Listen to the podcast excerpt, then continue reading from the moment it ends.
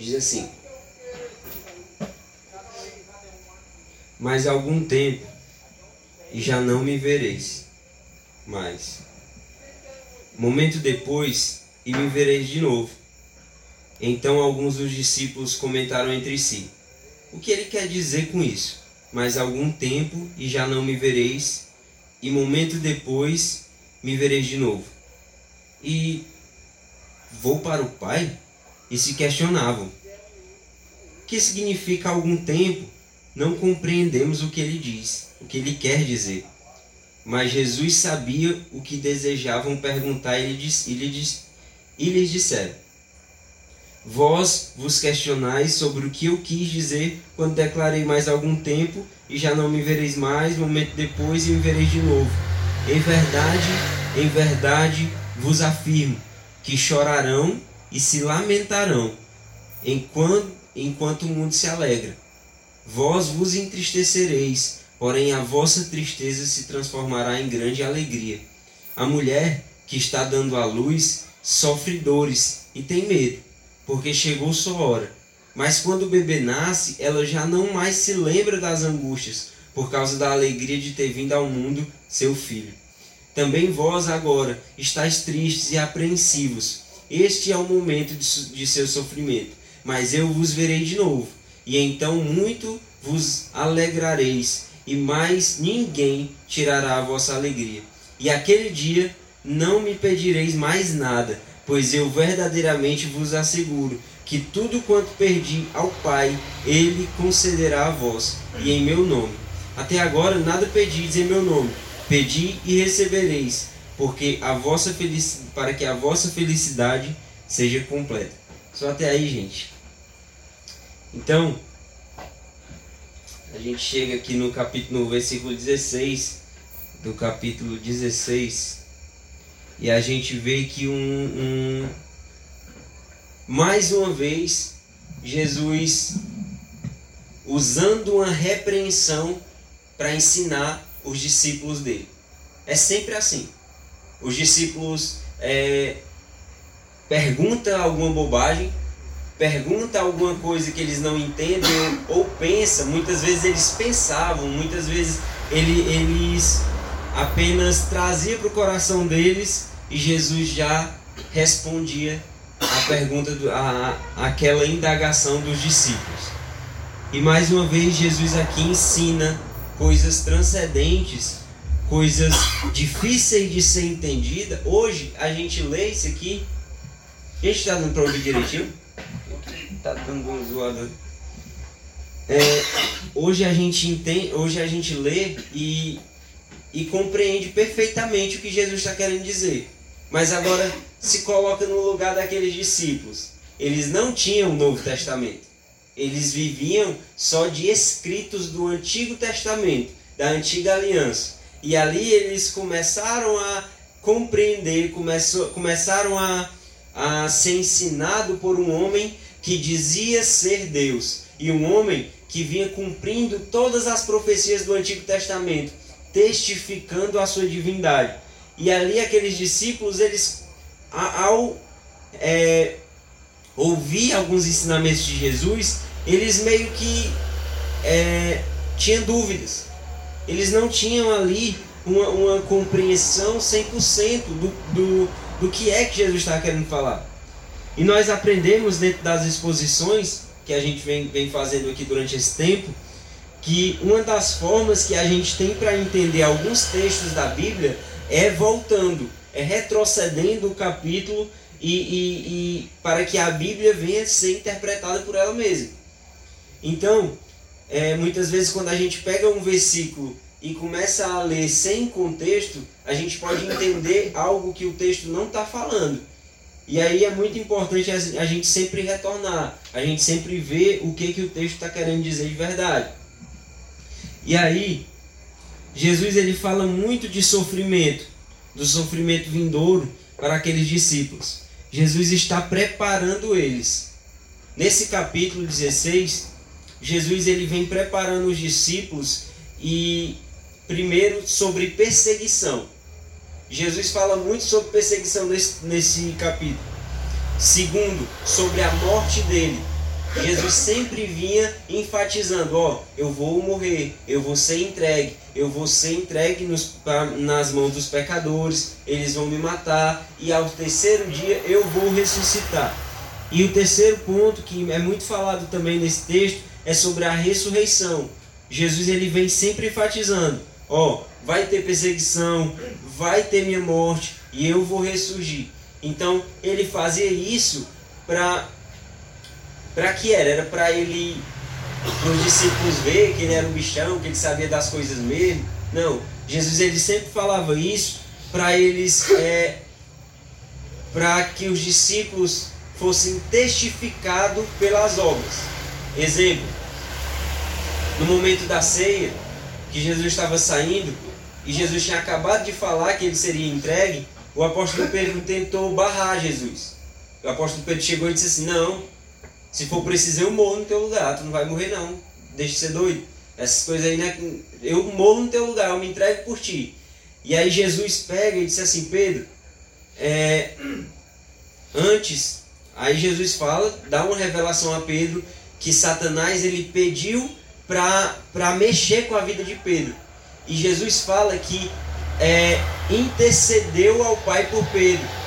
E, diz, e, e aí Jesus repreende Pedro ao ponto de chamar ele de Satanás e repreendeu o que Satanás estava falando através de Pedro. E aí diz: Pedro, antes que o galo cante, por três vezes tu me negarás. E Pedro nega. Pedro diz: Não, não vai acontecer isso. E aí Jesus acaba a história e tal. Mas Jesus ele sempre vinha trazendo ali a realidade da sua morte. Os discípulos estavam muito acostumados, estavam muito acomodados com alguém que estava sempre ali para ensinar. Para ensinar, para poder salvar ele de, de, de algumas coisas. Teve um, um, determinado momento também que Jesus deu autoridade para os discípulos pregar o evangelho, expulsar demônios, curar enfermos. E os discípulos ficaram muito eufóricos com isso. Os discípulos ficaram muito eufóricos com essa autoridade que eles tinham. E eles começaram, começaram a fazer. Mas chegou um momento em que eles se depararam com a situação que eles não conseguiam expulsar. Que era um demônio muito forte. Eles não conseguiam, eles não tinham autoridade suficiente. O que, que eles fizeram? Correram para Jesus. Mas aí, agora Jesus dizendo que vai morrer, fica logo na cabeça dele. Agora, para quem é que a gente vai? Se acontecer uma parada dessa que um, um, um, demônio desse não, não, a gente não conseguir expulsar, para quem que a gente vai correr? Então na cabeça dos discípulos tinha todas essas perguntas e todas essa, essas angústias de perder o mestre deles. E isso é comum. A gente não quer perder pessoas que a gente ama. A gente não quer perder pessoas que estão perto da gente, pessoas que nos dão segurança. A gente não quer. E isso é normal do ser humano. Só que Jesus, ele tinha uma missão.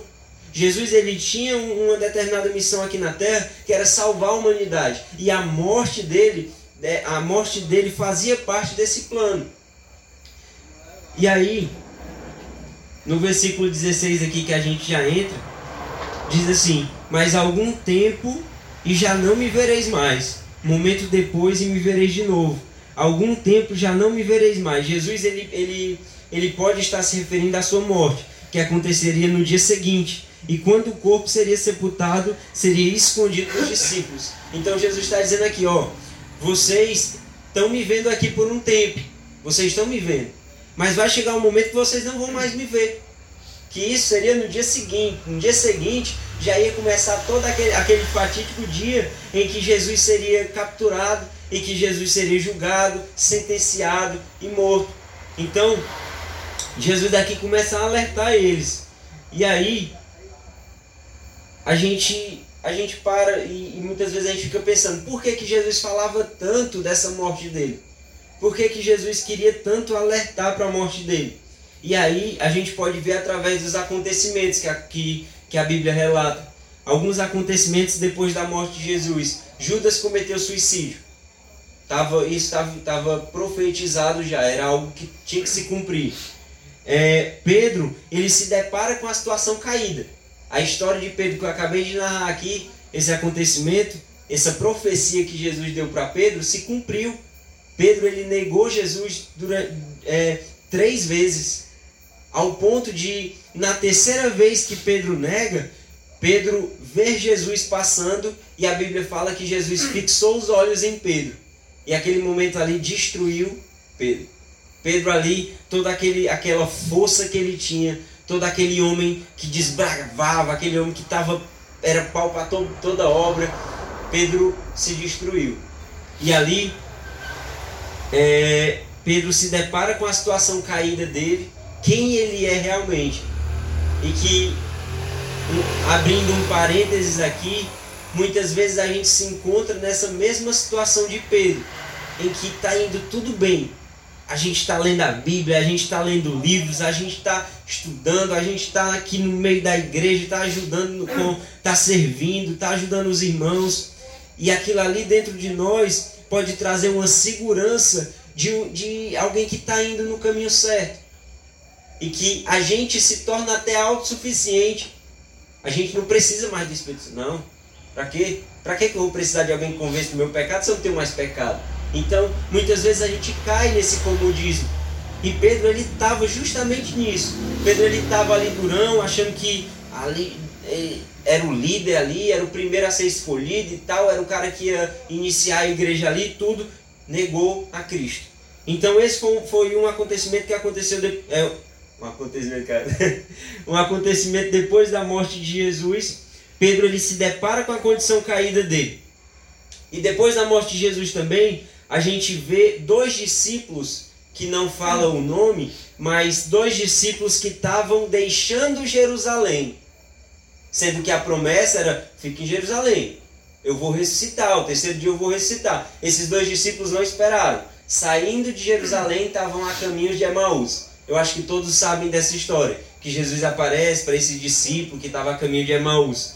Enfim, eles deixaram Jerusalém também. E muitos ficaram com medo dos judeus e se trancaram nas suas casas. Então isso foi o que aconteceu depois da morte de Jesus. É como está profetizado, e até Jesus falou isso: ferirei o pastor e as ovelhas se dispersarão. Então ali, é, é, no momento em que Jesus foi ferido, as ovelhas dele se dispersou. Pedro foi para um lado, João foi para o outro, cada um ali é, é, é cada um ali deixaram a, a, comunhão, eles não, não esperavam a ressurreição. Foi algo tão louco. E, e é muita. E até difícil a gente cobrar os discípulos isso. Tipo assim, por que, que vocês fizeram isso, cara? Era para ter ficado do jeito que Jesus falou mesmo, todo mundo junto, enfrentando os judeus ali, esperando a ressurreição. Mas, cara, aquele momento foi um momento de muito impacto. Por mais que Jesus viesse sempre falando aquilo, no momento em que aconteceu, é, é, eu acredito que os discípulos vendo Jesus ali crucificado foi algo assim muito forte para eles. Um cara que eles viram andando sobre as águas, sumindo no canto e aparecendo no outro. Se é, é no monte ele é, se transfigurando e, e, conversando com Elias e com Moisés, um, um homem cheio de poder, cheio de, ator, de autoridade, está humilhado na cruz. Seminu, crucificado, pregado, sofrendo, orando ao, ao Pai. Então a gente vê ali, o, o, os discípulos vê ali um Jesus ferido, um Jesus sensibilizado. E era e, e, e era para ser dessa forma. Porque a ovelha, ela foi entregue para os seus tosqueadores, uma ovelha muda. Ela não abriu a sua boca em seu sofrimento. E aí, esses discípulos, ele vendo o mestre dele fragilizado, foi algo assim que deve ter mexido muito com eles. Deve ter mexido muito. E aí, prosseguindo ainda aqui no versículo, no versículo 16, Jesus fala também: Momentos depois e me vereis de novo. Por um tempo aqui vocês estão me vendo e não vai ver mais. Só que em outro momento vocês me verão novamente. Aqui Jesus está enfatizando que ele iria ressuscitar. Está dizendo aqui, ó, vocês vão me ver morrer, vocês vão me ver sofrer, vocês vão ver eu ser sepultado e vocês não vão mais me ver, mas vai chegar um momento em que vocês vão me ver novamente. Então Jesus mais uma vez alerta os discípulos para a promessa da ressurreição. Os discípulos sempre eram alertados, para a futura morte de Jesus e preparados, mesmo muitas vezes eles sendo contra a entrega de Cristo. Os discípulos, eles muitas vezes, eles não é que eles não entendiam o que Jesus estava falando, é porque eles não queriam mesmo que Jesus fosse morto. Eles não queriam. Eles queriam relutar. É tanto que Pedro, quando, mais uma vez Pedro, né, aqui citando ele, quando Jesus foi, foi, foi capturado lá no monte, a primeira coisa que Pedro fez foi sacar a espada e decepar a orelha de um soldado. Então, Pedro ali ele não queria entregar o mestre. O negócio de Pedro era é, o pau comer mesmo e eles, e eles conseguir ganhar aquela luta ali e resgatar Jesus. Nem que fosse a força. Só que Jesus pega e mais uma vez ensina. Pedro, se eu quisesse, se o meu reino fosse terreno, eu orava ao Pai e vinha uma legião de anjos para me resgatar disso aqui. Tu tem que entender que a parada aqui não é a terra. O meu reino aqui não é terreno. Faz é, faz é anos que eu venho falando aqui para vocês que o meu reino é futuro, é eterno. E não só aqui. E aí, passando para o versículo 17 e 18, diz assim: Então alguns dos discípulos comentaram entre si. Eles não falavam para Jesus, eles comentavam entre si. O que ele quer dizer com isso? E se questionavam: o que significa algum tempo? Não compreendemos o que ele quer dizer. Então, esses discípulos eles pensavam, eles estavam, eles estavam ali conversando entre si. É como se tivesse alguma pessoa, é como se Jesus estivesse lá do outro lado da rua, é, falando e tal, e os discípulos conversando aqui entre si, de forma que eles não queriam atrapalhar o discurso de Jesus. Eles não queriam dizer assim, tem uma dúvida aqui, o que, que, que isso quer dizer? O que, que você está querendo dizer com isso? Mas eles ficavam conversando entre si. E aí, no versículo 19, Jesus começa a responder a eles. E é muito interessante assim as respostas de Jesus, que é muito filosófico. É por isso que tem, tem Bíblias que nas palavras de Jesus é em outra cor, vermelho, para enfatizar ali, porque é muito massa você ali ou, é, ler as próprias palavras que saíam da boca de Jesus, o que Jesus falava para aqueles discípulos. E isso é muito legal. E aí, um parênteses, né? Aqui voltando para o texto, no 19 e 20, diz assim: Mas Jesus sabia o que desejavam perguntar, do que eles desejavam perguntar. Vós vos questionais sobre o que eu quero dizer quando declarei. Eu imagino que a cara deles, né? Na hora que estão conversando ali, Jesus, eu sei o que, é que vocês querem perguntar. Aí dá aquele choque, né? E tal. Mas Jesus começa a dizer: Ó, eu entendo a tua dúvida, eu sei o que, é que você está querendo dizer, mas há algum tempo. É, é... Peraí, gente, perdi aqui no texto. Pronto. É, vós vos questionais sobre o que eu quis dizer quando declarei. Mas algum tempo e já não me vereis mais, momentos depois e me vereis novamente. Em verdade, em verdade vos afirmo Sempre quando vocês vêem na Bíblia, é, em verdade, em verdade vos afirmo, é algo que o Senhor Jesus está falando e que é de grande importância. E aí, é, ele diz: Eu vos afirmo que chorarão e se lamentarão enquanto o mundo se alegrará. Vós vos entristecereis, porém a vossa tristeza se transformará em grande alegria. Jesus não responde literalmente falando sobre sua morte e ressurreição, pois já havia falado muito anterior e os discípulos não queriam compreender. Então, é, por, que, que, é, por que, que Jesus não, não, não diz assim literalmente?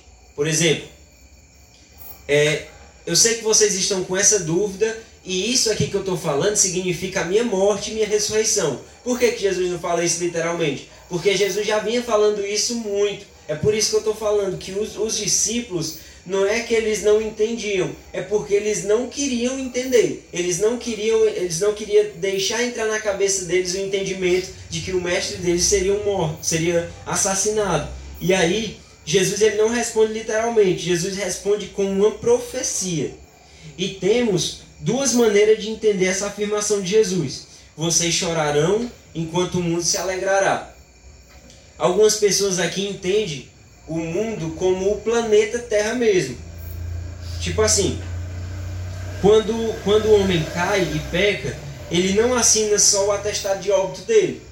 Ele assina o atestado de óbito da Terra também, do cosmos. Não, não foi só o ser humano que foi afetado com o pecado. Toda a Terra e todo o universo foi afetado pelo pecado por conta da atitude de Adão e Eva. E aí, é tanto que lá em Gênesis 3, 17 18, eu vou ler aqui para vocês.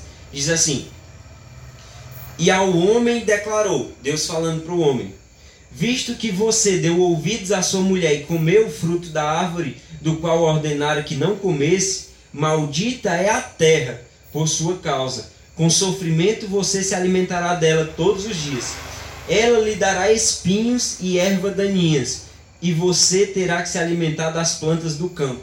Então aqui a gente entende, através da, da, de Gênesis, que a terra também foi afetada pelo pecado de Adão.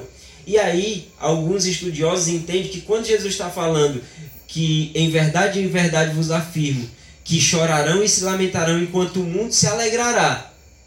Jesus está falando aqui da, da do, do mundo que está sendo resgatado pelo sacrifício dele. Ou seja, os discípulos estão se lamentando por conta da, da morte de Jesus, enquanto o mundo está sendo salvo por Jesus. E é tanto também que a coroa que Jesus usou, que colocaram na cabeça de Jesus, ele, ele era uma coroa de espinhos, representando é, a salvação também da criação, da terra. É porque lá em Gênesis fala, como, como eu li aqui, e lhe dará espinhos e ervas daninhas, e você se alimentará. Então a terra ela começou a nascer espinhos, ervas daninhas, por conta do pecado. O pecado ali, simbol, as ervas e as espinhas, os espinhos, eles simbolizam ali uma terra envolvida no pecado também. O cosmo envolvido no pecado. E aí, quando a gente vê nosso Cristo morrendo com coroa de espinhos, a gente vê a salvação da humanidade e da criação de Jesus também. Mas isso é um ponto, isso é, é, é, é um dos entendimentos. O outro entendimento que, que é mais aceito também, a segunda opção, é que Jesus está falando aqui dos religiosos. O mundo aqui significa o mundo, os, os pecadores, os gentios, as pessoas, os religiosos ali, judeus, que assassinavam Jesus assassinaram. Enquanto os discípulos estão se lamentando, enquanto os discípulos estão chorando, o mundo, representando aqui os religiosos, estão se alegrando com a morte de Jesus. É tanto que a gente vê todo aquele espetáculo ali na grande na no julgamento de Jesus, em que Pilatos ele é solto, enquanto a multidão grita: crucifique-o, crucifique-o. É claro que os judeus pagaram essas pessoas para gritar para que Jesus fosse crucificado, mas enfim, tinha ali um espetáculo. As pessoas preferiram tirar Barrabás e condenar Jesus. E aí, é, continua Jesus falando: Porém, a vossa tristeza se transformará em alegria. Essa profecia de Cristo é voltado a dois momentos da ressurreição dele. É, é há dois momentos: a ressurreição de Cristo e a ressurreição dos santos, ao se encontrar com Cristo. Já que a gente vai entender. No versículo 21, diz assim: A mulher que está dando à luz sofre dores e tem medo, porque chegou a sua hora. Mas quando o bebê nasce, ela já não mais se lembra da angústia, por causa da alegria de ter vindo ao mundo o seu filho. Então, nesse momento aqui, Jesus começa a preparar para uma certa perseguição que eles iriam sofrer. Nos versículos anteriores e, e, anteriores aos que a gente leu hoje, Jesus já prediz perseguição. No capítulo 3, eu, no, no versículo 3, eu não sei quem foi que pregou. Eu acho que foi o Edu. No versículo 3 diz assim: Cometerão essas atrocidades porque não conhecem o Pai, tampouco a mim. Então Jesus aqui ele fala, quer dizer, no versículo 2: Eles vos expulsarão das sinagogas, mas chegará o tempo quando quem vos matar pensará que está prestando um culto a Deus, um serviço a Deus. Então Jesus aqui ele vem mostrando, ó, vocês vão sofrer perseguições, vai ter perseguições. É, e aí Jesus usa o exemplo de uma mulher grávida e de suas dores do, de parto. Ela tem medo, ela sofre com dores, angústias, entretanto é algo passageiro. E aqui Jesus usa algo que é muito mais forte do que hoje. Hoje, claro, que as mulheres ainda sentem dor de parto, né? A, a, a, tem tem o, é, é, as contrações, é muito sofrimento. Só que naquela época não tinha o sistema de saúde que a gente tem hoje. Naquela época muitas mulheres morriam no parto. É, por conta de fa falta mesmo de, de, de cuidados médicos e tudo, que tudo era muito em casa.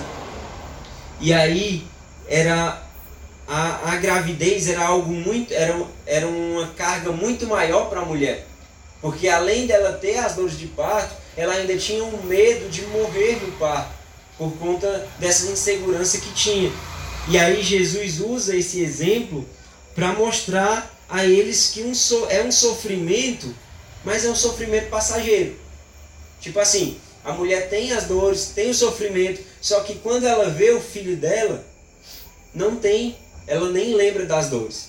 E ela diz: Ah, se for preciso, eu passaria de novo para ter esse guri aqui nos meus, no, no meus braços novamente.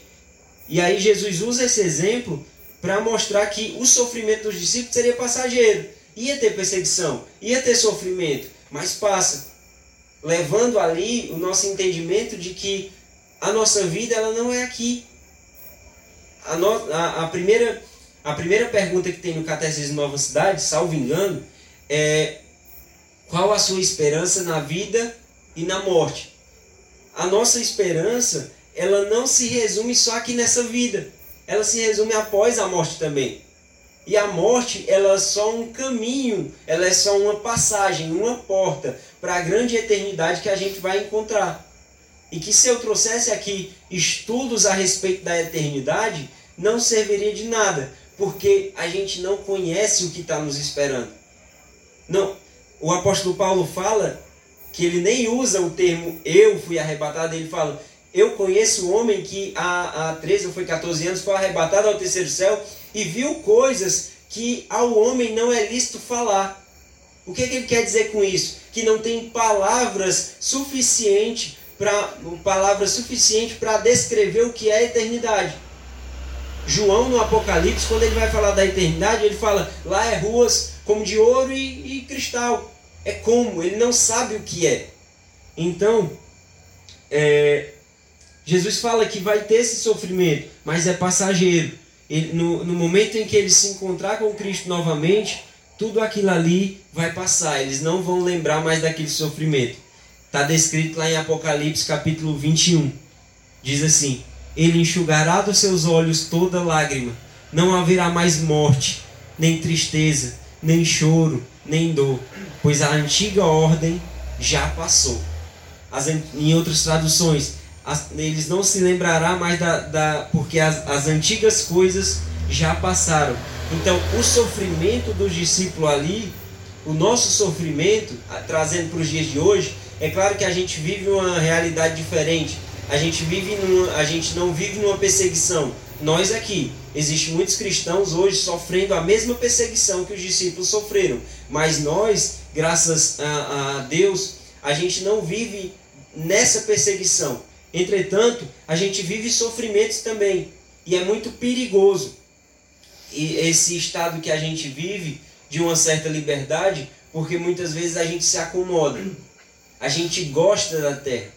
A gente não quer conhecer a eternidade, não. Eu quero viver aqui na terra. Eu quero ganhar minha vida aqui.